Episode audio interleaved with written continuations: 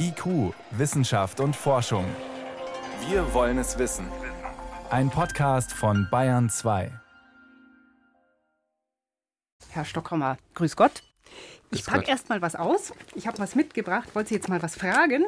Und zwar, ich habe mitgebracht ein Bier Oh, und ein paar Gewürze. Beifuß habe ich hier, ein paar Samen, Fenchel, Möhre, irgend sowas. Können wir damit anfangen, ein schönes keltisches Getränk zu brauen? warum müssen wir brauen? Sie haben ja schon eine Flasche Bier mitgebracht, die Das wir theoretisch richtig. einfach gleich trinken können, weil wir ja eigentlich nicht in der Lage waren zu sagen, mit was die Kelten ihr Bier gewürzt haben, abgesehen von irgendwelchen Harzen von vielleicht Kiefern oder Fichten. Also sie haben Harz ins Bier, das sehen wir, aber von den Gewürzen wissen wir eigentlich ganz wenig. Aber ich denke, wir müssen uns davon verabschieden, dass man in der Antike Getränke so gemocht hat, wie wir sie heute mögen. Sie haben die Trinkgewohnheiten der Kelten untersucht. Wie exotisch waren die denn aus unserer Sicht? Das, was wir sehen, finde ich eigentlich gar nicht so exotisch. Also man kann es vielleicht kurz fassen, es wurde alles zu Alkohol verarbeitet, was man so zu Alkohol verarbeiten kann. Sprich, man hat aus den verschiedensten Getreidesorten, Hirse, Gerste, Weizen, Bier gemacht, man hat Bier aus Trauben gemacht, aber auch Fruchtweine aus Früchten, die nicht Trauben waren, vielleicht Apfel, Apfelwein, vielleicht verschiedene Beerenweine und vermutlich auch aus Honig, Honigwein. Wie findet man das denn raus? Sie hatten Funde einer Ausgrabungsstätte im Burgund an einer ehemaligen Keltensiedlung. Ja, da hat man viele Jahrzehnte gegraben und eben auch sehr viel Keramik gefunden, die von den frühen Kelten, die dort lebten, an diesem Ort, an diesem Fürstensitz genutzt wurde. Keramik, die dort vor Ort hergestellt wurde, aber auch Keramik, die aus Griechenland importiert wurde. Und wir durften quasi diese Scherben auf der Innenseite anbohren, könnte man sagen, und konnten dann in verschiedenen chemischen Verfahren diese Rückstände quasi dem Scherben entlocken Die kann man rausholen. die kann man rausholen. Wobei natürlich so die Regel gilt, je flüssiger, je fetter, desto besser ist der Rückstand. Also Sie können tausendmal trockene Erbsen in ein Gefäß schütten und wir werden es nie nachweisen können, aber kochen Sie einmal Hammel in einem Tonkochtopf und die nächsten 20.000 Jahre wird die Signatur noch chemisch nachweisbar sein. Und was hat Sie da interessiert? Einfach nur den Speiseplan zusammenstellen oder wollten Sie was rausfinden über die Lebensform? Wir hatten da eine ganz spezielle Fragestellung.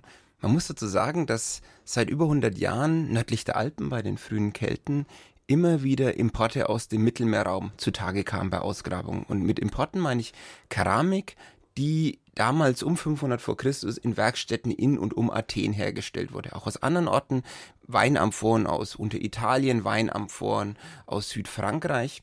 Und die Forschung hat immer gefragt, was haben die frühen Kelten mit dieser Keramik gemacht? Und man war sich einig, vermutlich wollten sie ebenso sein wie die Griechen und damit eben Wein trinken. Das war so der Stand. Aber eigentlich wusste man es nicht. Eigentlich konnte man nur spekulieren. Haben Sie sich Wein geholt? Eigentlich Burgund, man kennt es heute als Weinregion, wäre doch nicht nötig gewesen, oder?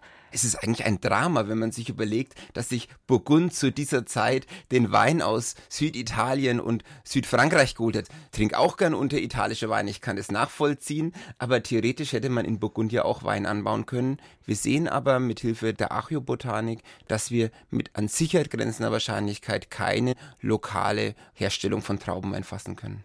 Haben denn alle sowas getrunken oder gab es da soziale Unterschiede? Es war sehr spannend für uns zu sehen, dass es eben viel komplexer war, als wir es gedacht haben. Also diese Importkeramik aus dem Süden, die fand man tatsächlich nur in der Umgebung der Areale, wo Personen ganz hoher Statusgruppen, wo die Elite gewohnt hat. Und da sehen wir, die hat aus ihrer Keramik eben Traubenwein, aber vor allem eben Bier, aromatisiertes Bier getrunken. Wir sehen aber auch ganz verschiedene Areale. Wir haben Keramik zum Beispiel aus dem Torbereich untersucht, wo vermutlich die Besatzung vielleicht eine Art Truppen stationiert war. Und da sehen wir, die haben aus der lokalen Keramik, die hatten keine Importe, und aus dieser lokalen Keramik haben sie vom Hirsebier getrunken.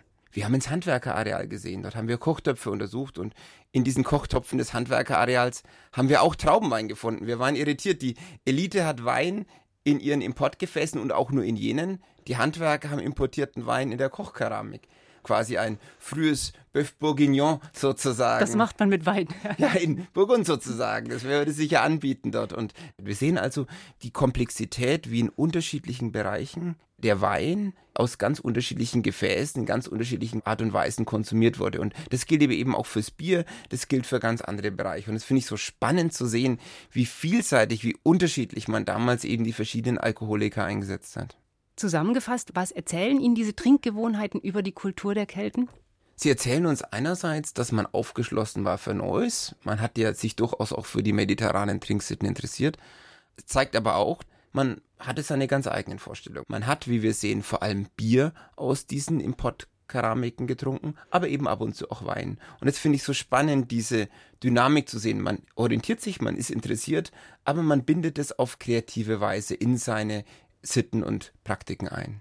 Philipp Stockhammer, Professor für prähistorische Archäologie an der Ludwig-Maximilians-Universität München, hat die Ess- und Trinkgewohnheiten der Kelten untersucht. Vielen Dank. Dankeschön.